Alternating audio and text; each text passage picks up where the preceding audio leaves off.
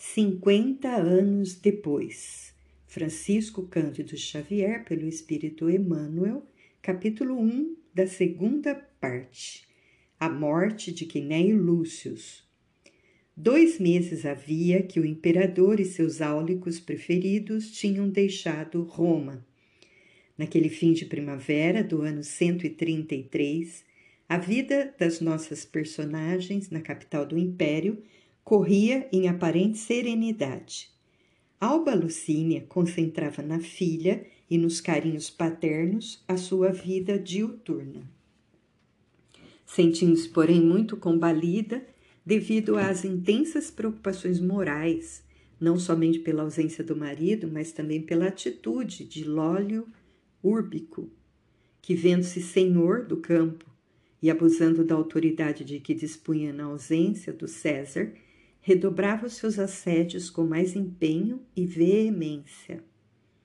A nobre senhora tudo fazia para ocultar uma situação tão amarga e, apesar disso, o conquistador prosseguia implacável nos seus propósitos desvairados, mal suportando o adiamento indefinido de suas esperanças inconfessáveis.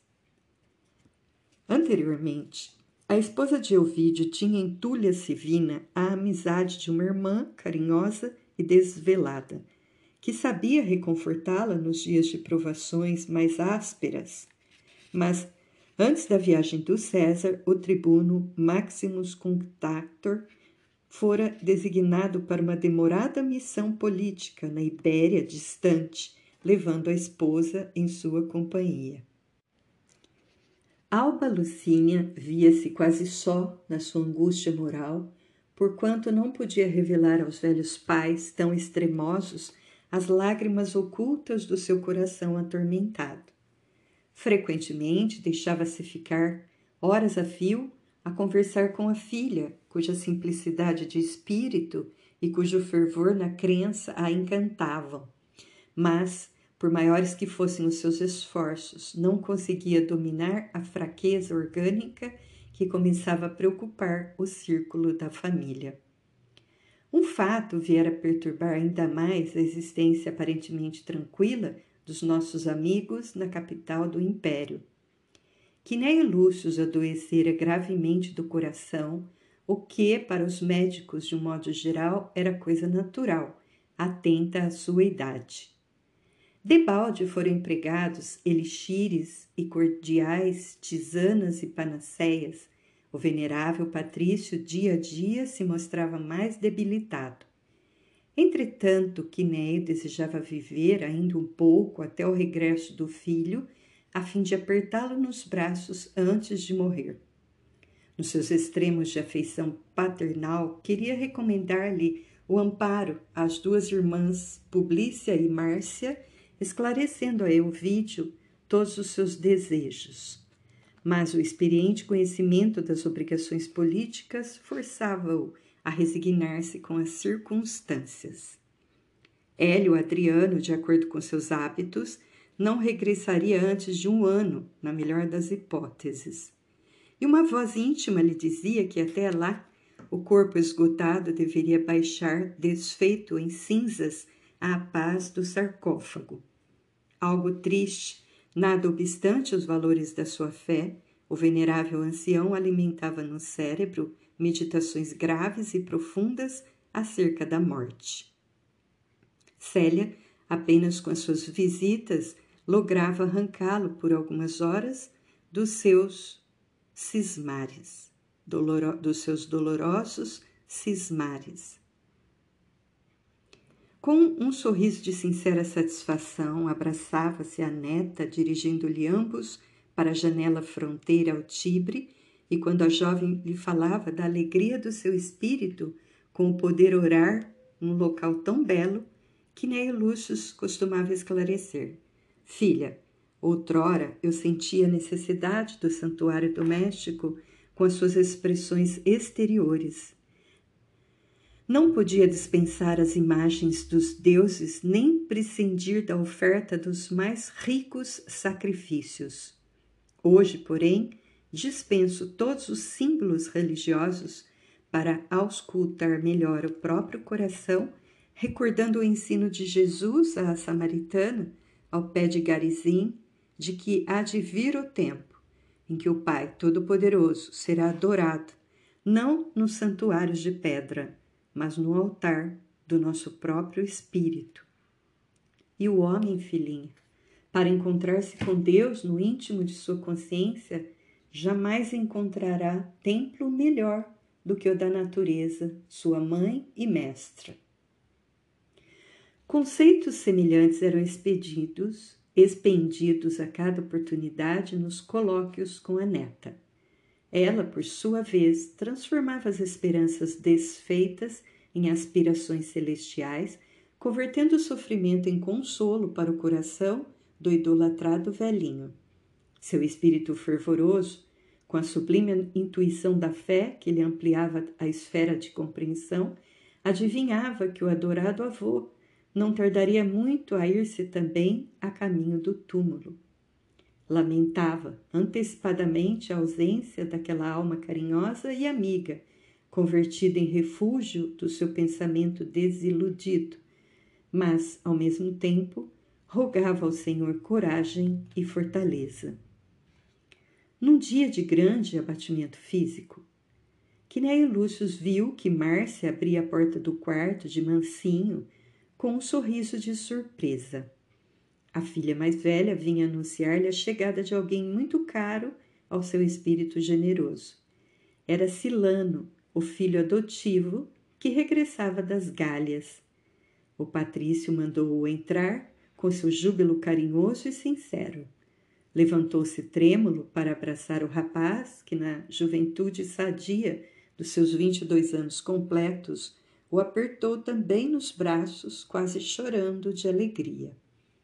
Silano, meu filho, fizeste bem em vir, exclamou serenamente. Conta-me, vens a Roma com alguma incumbência de teus chefes? O rapaz explicou que não, que havia solicitado uma licença para rever o pai adotivo, de quem se sentia muito saudoso, acrescentando seus propósitos de se fixar na capital do império, caso consentisse esclarecendo que seu comandante, nas Galhas, Júlio Saulo, era um homem grosseiro e cruel que o submetia a constantes maus tratos a pretexto de disciplina.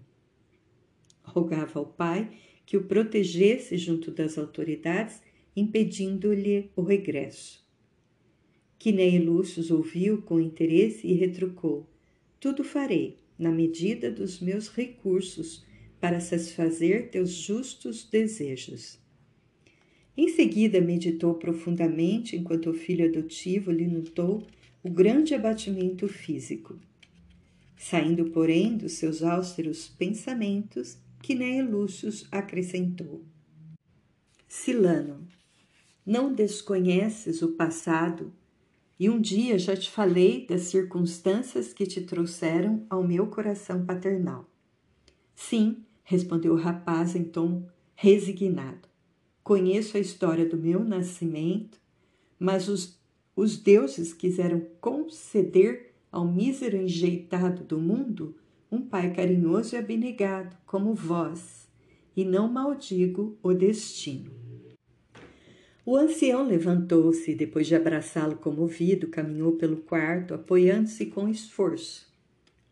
Em dado instante, deteve os passos vagarosos diante de um cofre de madeira decorado de acanto, abrindo-o cuidadosamente.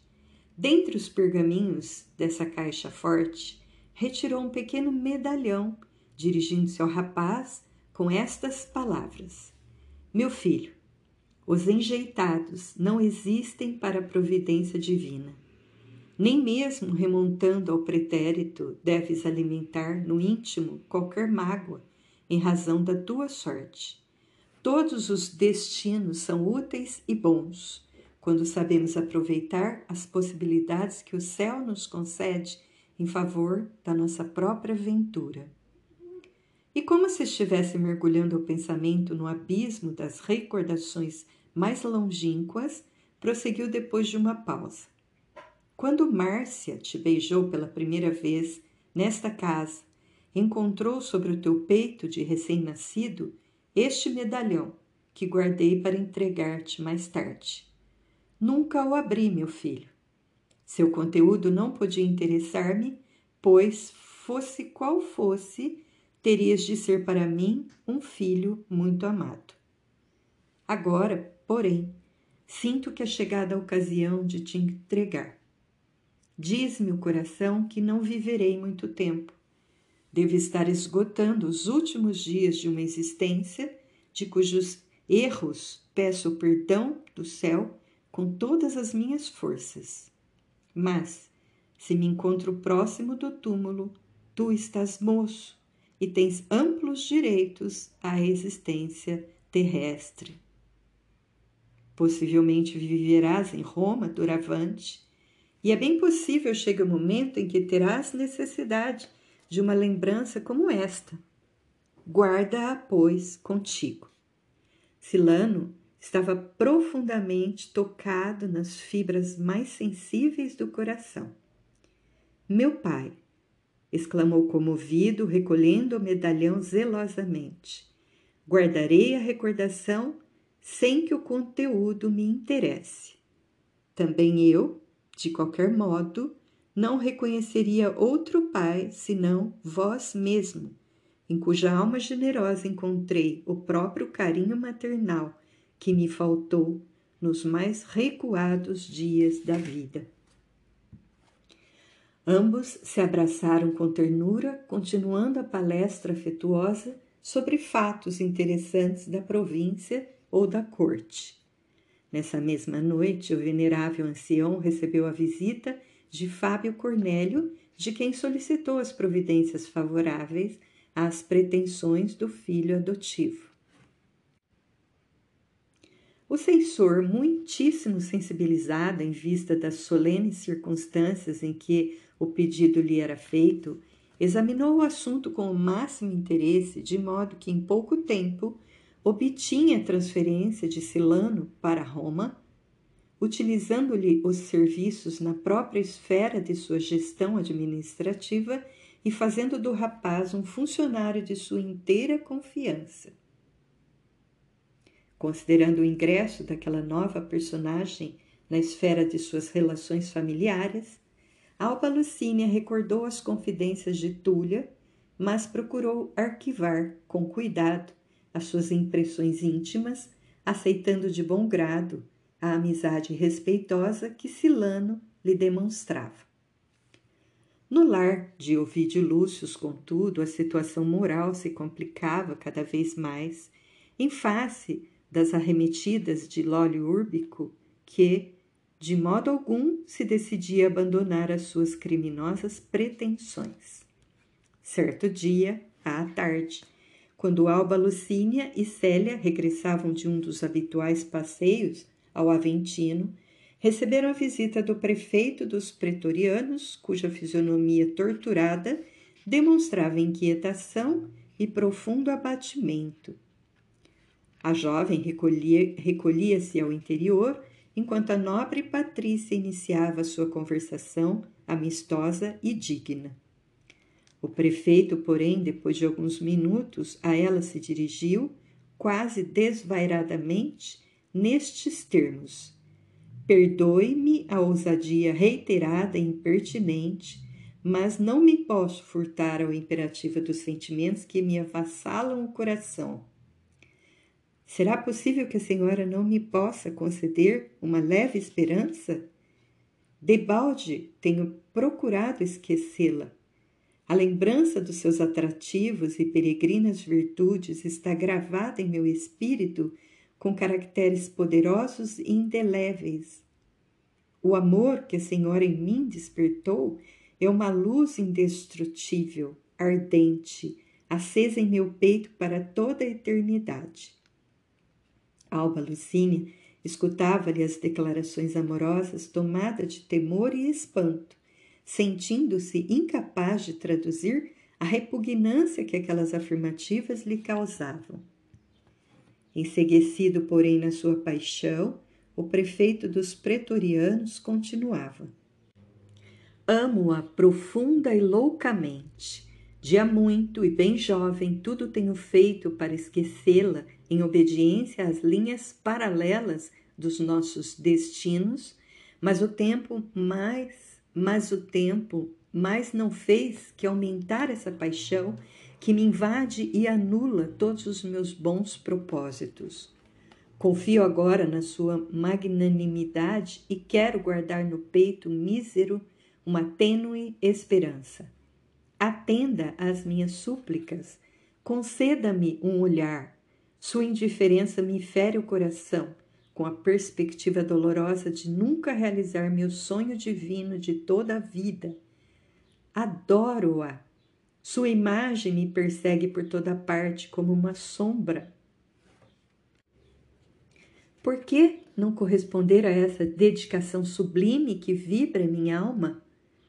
Eu vi de Lúcius não poderia ser nunca o coração destinado ao seu no que se refere à compreensão e ao amor.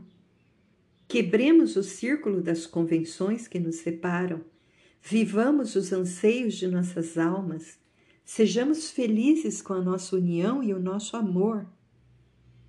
Estupefata, Alba Lucínia calava-se sem atinar com as respostas precisas na tortura de suas emoções. Todavia, por trás das cortinas, uma cena significativa se verificara. Dirigindo-se distraidamente para a sala de recepções, Célia surpreendera as atitudes de Atéria, que, qual sombra, se detinha no corredor à escuta das palavras do prefeito proferidas em voz alta e imprudente. Acercando-se do local, ouviu também ela as últimas frases apaixonadas do marido de Cláudia, fazendo-se pálida de surpresa dolorosa. Apesar de ouvir distintamente quando o prefeito houvera pronunciado, notou que sua mãe se mantivera em estranho silêncio Seria possível uma tal afeição sob aquele teto? O coração inocente não desejava dar guarida aos pensamentos inferiores e injuriosos à castidade materna.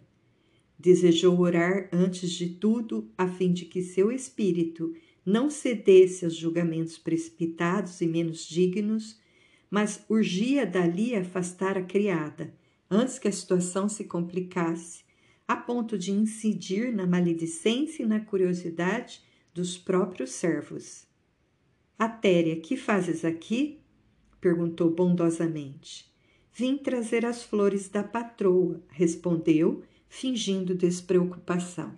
Entretanto, temia perturbar a tranquilidade da senhora e do senhor prefeito, que tanto se estimam. A cúmplice de Cláudia Sabina frisou as últimas palavras com tamanha simplicidade que a própria Célia, na santa ingenuidade da sua alma carinhosa, não percebeu qualquer malícia. Está bem, dá-me as flores que eu mesma as entregarei à mamãe. A Téria retirou-se imediatamente para evitar suspeitas, enquanto Célia, colocando as rosas no jarrão da antessala, recolheu-se ao quarto de coração opresso, extravasando na prece sincera as lágrimas dolorosas da sua alma intranquila. O silêncio da mãe a impressionara profundamente. Seria possível que ela amasse aquele homem? Teriam surgido divergências íntimas tão profundas entre seus pais para que uma hecatombe sentimental viesse desabar naquela casa, sempre bafejada de afeições tão puras? não ouvira a palavra materna responder ao conquistador com a energia merecida. Aquele mutismo lhe apavorava o coração. Seria crível que as paixões do mundo houvessem dominado a genitora tão digna e tão sincera na ausência de seu pai? As mais dolorosas conjecturas lhe povoavam a mente superexcitada e dolorida. Todavia, fez o propósito íntimo de não deixar transparecer as suas dúvidas e inquietações. O coração de filha recusava-se crer na falência materna, mas mesmo assim raciocinava no seu fórum cristão que se Alba Lucínia prevaricasse algum dia, seria chegado o momento de, como filha, testemunhar-lhe o mais santificado amor com as sublimes demonstrações de uma renúncia suprema. Agasalhando essas disposições, seu espírito carinhoso sentiu-se confortado, relembrando os preciosos ensinamentos de Jesus.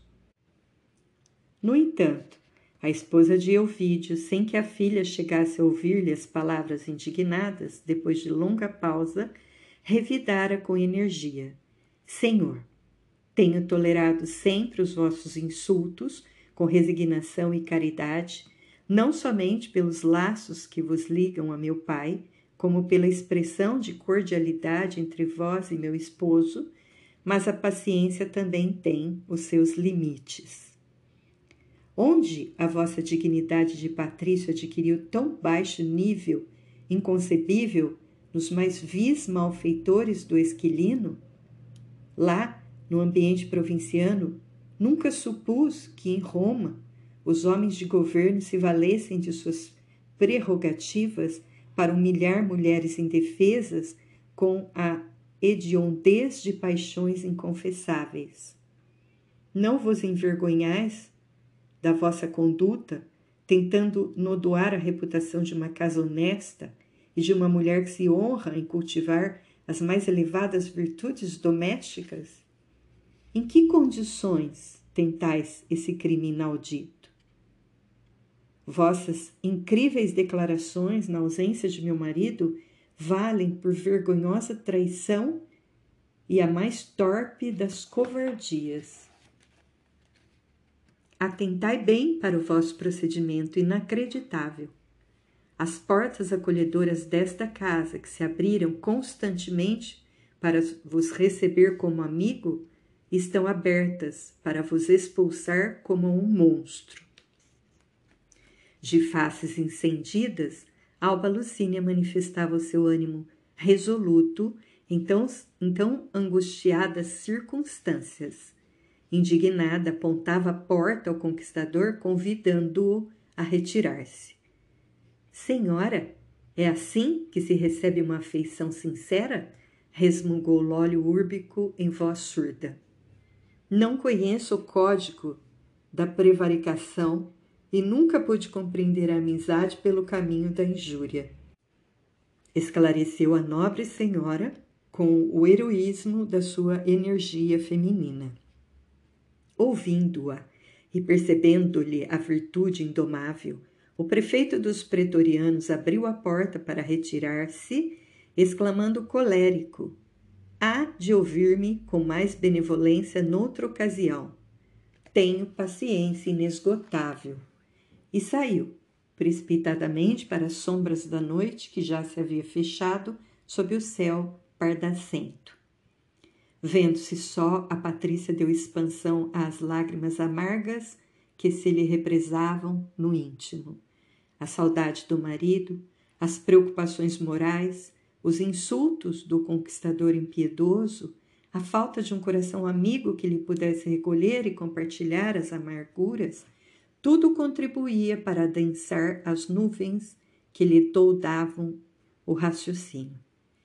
Inutilmente buscou a filha consolá-la em, em suas angustiosas inquietações. Três dias passaram, amargurados e tristes.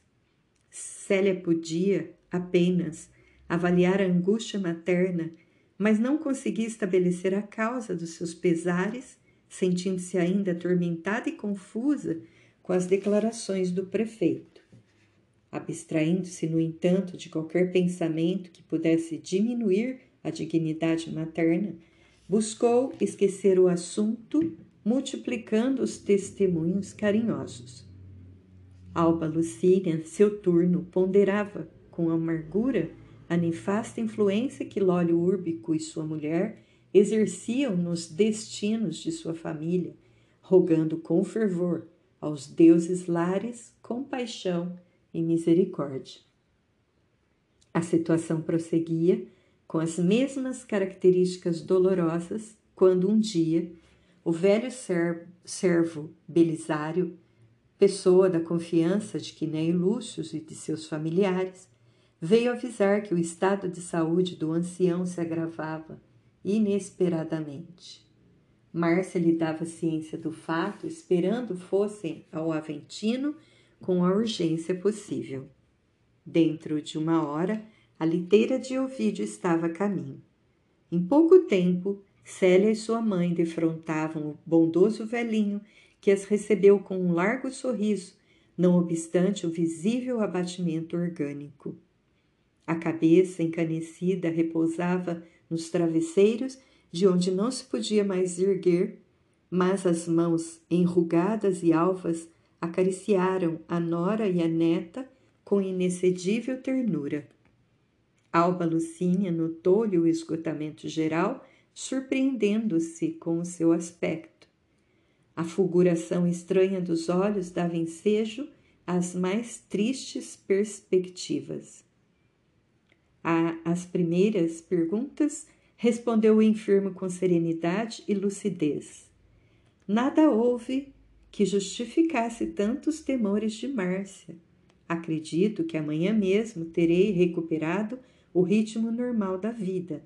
O médico já veio e providenciou o necessário e oportuno. E notando o profundo abatimento da esposa de Ovídio, acrescentou: Que é isso, minha filha? Vens atender a um doente, mais enferma e abatida que ele próprio? Tua fraqueza dá-me cuidados. Tem os olhos fundos e as faces descoradas e tristes. A esse tempo, percebendo que o avô desejava dirigir-se mais particularmente à sua mãe, Célia retirou-se para junto de Márcia, que lhe confiava as suas apreensões sobre o estado de saúde do venerável ancião. Alba Lucínia, sentando-se à beira do leito, beijou a destra do enfermo com amor e enternecimento. Queria desculpar-se da impressão que lhe causara, pretextar uma enxaqueca ou alegar outro motivo banal com que pudesse justificar o seu abatimento mas soberana tristeza apoderara-se do seu espírito. Além de todos os pesares, algo lhe segredava ao coração que o velho sogro, amado como um pai, estava a partir para as névoas do túmulo. Diante dessa dolorosa perspectiva, seus olhos o contemplavam com a ternura piedosa do seu coração feminino. Em vão procurou um pretexto no íntimo para não incomodá-lo com as suas realidades amargas, e todavia o olhar estranho e fulgurante de Quinéio Lúcio parecia perscrutar a verdade em si mesma. Calas-te, filha, murmurou ele depois de esperar por minutos a resposta às carinhosas interpelações. Alguém chegou a ferir-te o coração, afetuoso e desvelado? Teu silêncio dá-me a entender uma dor moral muito grande. Sentindo que o enfermo lhe identificara um angustioso estado da alma, Alba Lucínia deixou rolar uma lágrima, filha do seu coração dilacerado. Meu pai, não vos preocupeis comigo, nem vos assuste esta lágrima. Sinto-me presa dos mais estranhos e torturantes pensamentos. A ausência de Ovídio, os problemas do lar e agora vossa saúde abalada constitui para mim um complexo de pensamentos amargos e indefiníveis. Mas os deuses hão de apiedar-se da nossa situação, protegendo Ovídio e restituindo-vos a saúde preciosa. Sim, filha, mas não é só isso que te acabrunha, retrucou Quinéio Lúcius com seu olhar sereno e percussiente. Outras mágoas te constringem o coração. Há muito venho meditando no contraste da vida que levavas na província com a que experimentas aqui no báratro das nossas convenções sociais. Teu espírito, sensível por certo, vem ferir-se nos espinhos das estradas ásperas dos nossos tempos de decadência e contrastes dolorosos. E como se sua análise sondasse mais fundo, acrescentou: Sinto ainda que determinadas pessoas do nosso círculo social hão dilacerado teu coração profundamente. Não é verdade? Fixando-lhe os olhos calmos e luminosos, cuja transparência não admitia subterfúgios, a esposa de Elvídio replicou com um suspiro de angústia: Sim, meu pai, não vos iludis, contudo, espero que confieis em mim, pois dentro da grandeza dos nossos códigos familiares saberei cumprir os deveres de esposa e mãe acima de quaisquer circunstâncias. O venerável Patrício meditou longamente, como se buscasse no íntimo uma solução para consolo da nora, sempre considerada como filha extremosa e digna. Em seguida, como se houvera escutado as vozes silenciosas do próprio coração, acrescentou: Já ouvistes dizer que temos várias vidas terrenas? Como, meu pai? Não compreendo. Sim, alguns filósofos mais antigos nos deixaram no mundo essas verdades consoladoras. Lutei contra elas desde os estudos da mocidade, fiel às nossas tradições mais respeitáveis. Contudo, a velhice e a enfermidade possuem também as suas grandes virtudes. As experiências humanas ensinaram-me que precisamos de várias existências para aprender a nos purificarmos. Agora que me encontro no limiar do sepulcro, as mais profundas meditações me visitam a mente. A questão das vidas sucessivas aclarou-se com toda a beleza de suas prodigiosas consequências. A velhice faz-me sentir que o espírito não se modifica tão só com as lições ou com as lutas de um século. A enfermidade me fez reconhecer no corpo uma vestimenta pobre que se desfaz com o tempo. Viveremos, além túmulo, com as nossas impressões mais vivas e mais sinceras, e retornaremos à Terra para continuar as mesmas experiências em favor de nossa evolução espiritual. Percebendo que a nora lhe ouvia a palavra filosófica, tomada de profunda surpresa, o venerando ancião acentuou. Essas considerações, filha, vêm do íntimo para esclarecer-te que, apesar da decrepitude portadora da morte, tem um espírito vivaz e repleto das mesmas disposições e esperanças.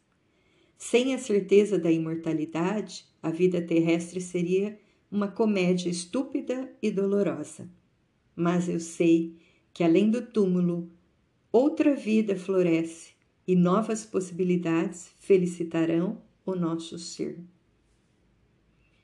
Por essa razão, vibro com, teu, com as tuas dores de agora, crendo, porém, que no futuro a providência divina nos concederá novas experiências e caminhos novos. Os que hoje nos odeiam ou nos perseguem poderão ser convertidos ao bem com o nosso amor desvelado e compassivo. Quem sabe? Após essa vida, poderemos voltar, resgatando os nossos corações para o céu e auxiliando a redenção dos inimigos. Tenhamos fé, piedade e esperança considerando que o tempo deve ser para nós um patrimônio divino. De acordo com o elevado princípio das vidas múltiplas, os laços do sangue ensejam as mais sublimes possibilidades de transfundirmos a torpeza do ódio ou dos sentimentos inconfessáveis em algemas cariciosas de abnegação e de amor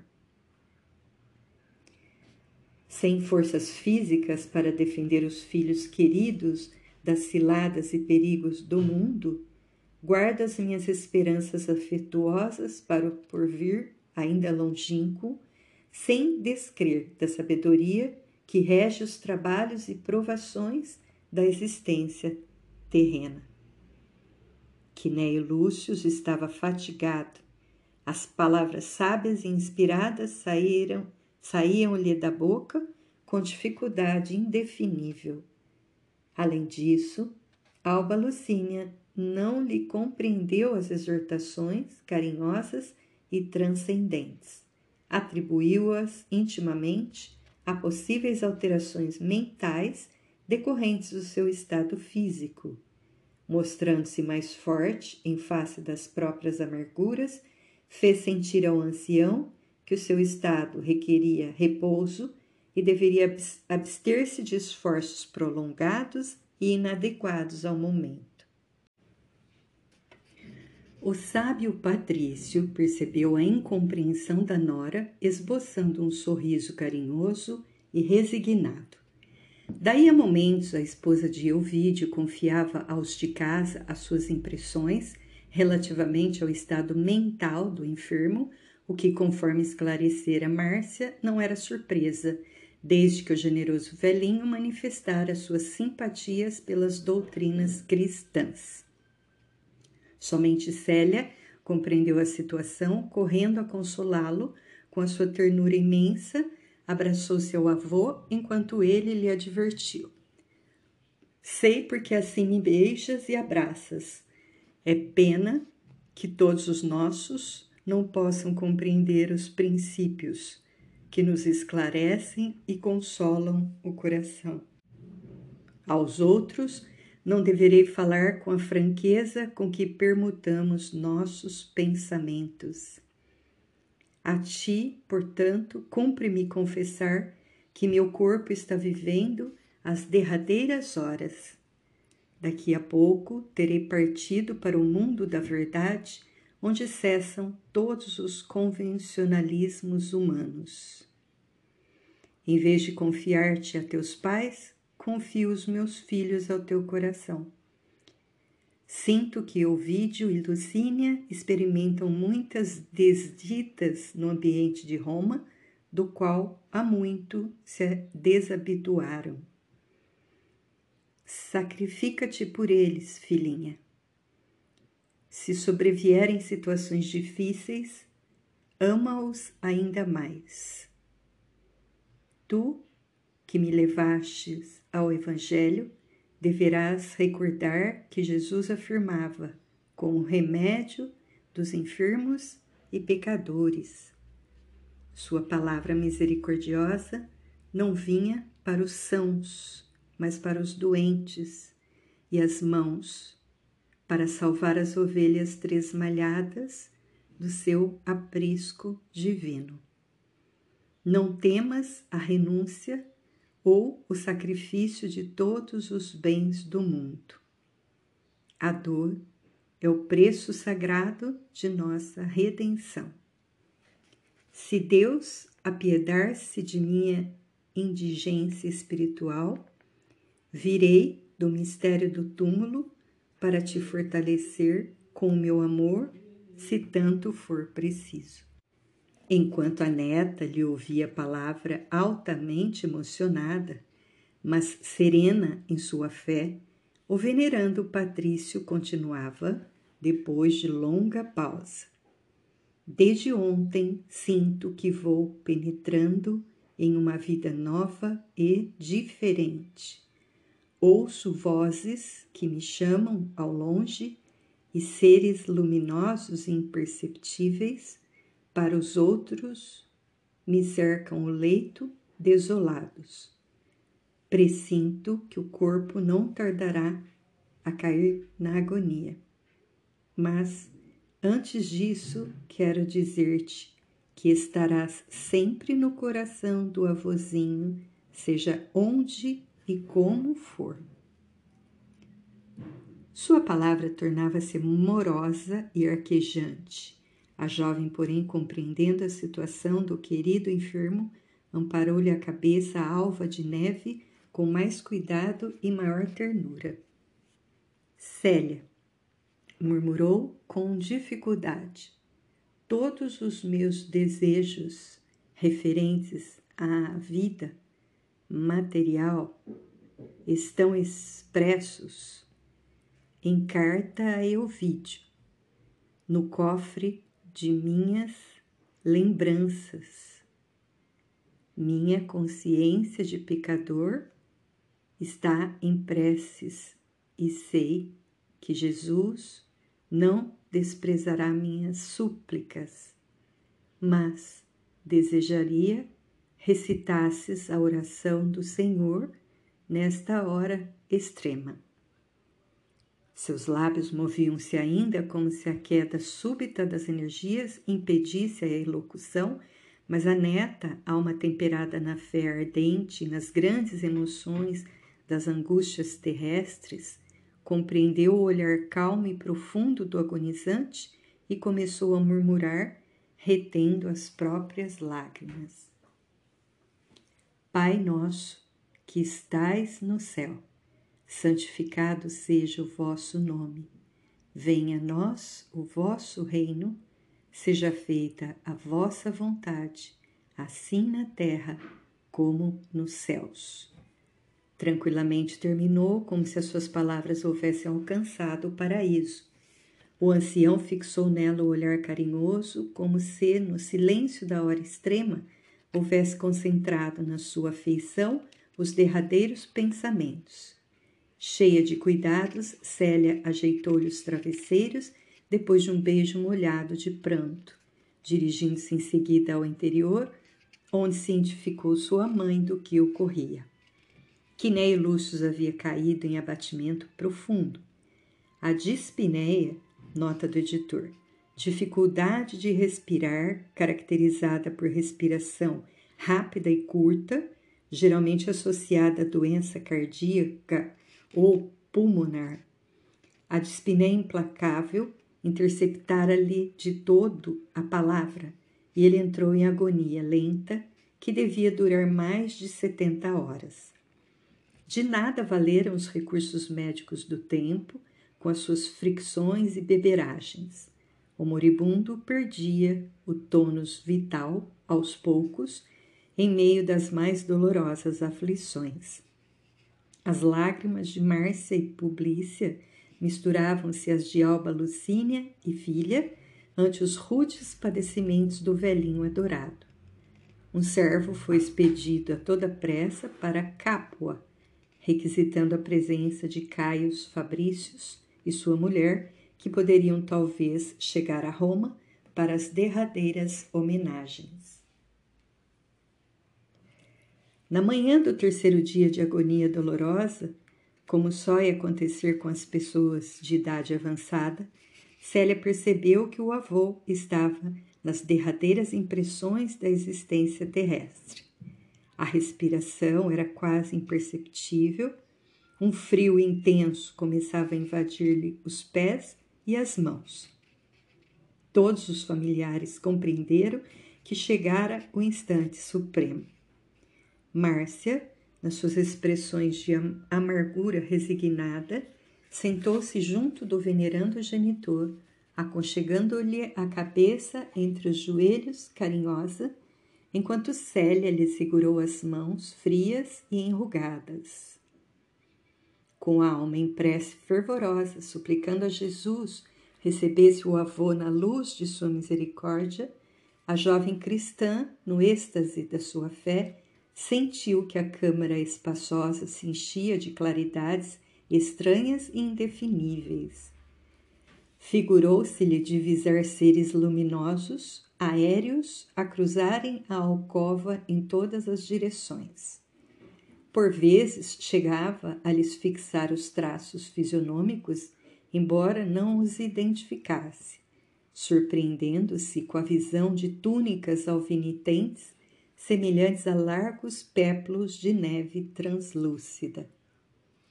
Todavia, entre aqueles seres radiosos, entreviu alguém que lhe era conhecido era Nestório, que a confortava com um afetuoso sorriso. Compreendeu então que os bem-amados que nos precedem no túmulo vêm dar as boas-vindas aos que atingiram o último dia na terra. Naquele minuto luminoso, seu coração enchia-se de carinhoso júbilo e de radiosas esperanças. Desejou falar ao vulto de Nestório, perguntando-lhe por Ciro mas absteve-se de pronunciar qualquer palavra, receosa de que a sua abençoada visão se desfizesse. Contudo, como se os pensamentos mais íntimos fossem ouvidos pelo amigo desencarnado, percebeu que o ex-escravo lhe falava, ouvindo a sua voz estranhamente, como se o fenômeno obedecesse a um novo meio de audição intracerebral. Filha, parecia-lhe dizer o espírito Nestório afetuosamente, Ciro já veio e vê-lo-ás breve. Acalma o coração e guarda a tua fé sem desdenhar o sacrifício. Adeus. Junto de alguns amigos desvelados, aqui viemos buscar o coração de um justo. Com os olhos marejados de pranto, a filha de Elvídio notou que Nestório abraçava seu moribundo, enquanto uma força invencível a arrancava do êxtase, fazendo-a voltar à vida comum. Como se houvera chegado de outro plano, ouviu que Márcia e sua mãe choravam e certificou-se de que o moribundo deixara escapar o último suspiro. Quinéia Lúcius, com a consciência edificada nos largos padecimentos de uma longa vida, partira ao amanhecer, quando o maravilhoso sol romano começava a dourar as eminências do Aventino com os primeiros beijos da aurora. Então, um luto pesado se abateu sobre o palácio que por tantos anos havia servido de ninho aos seus grandes sentimentos.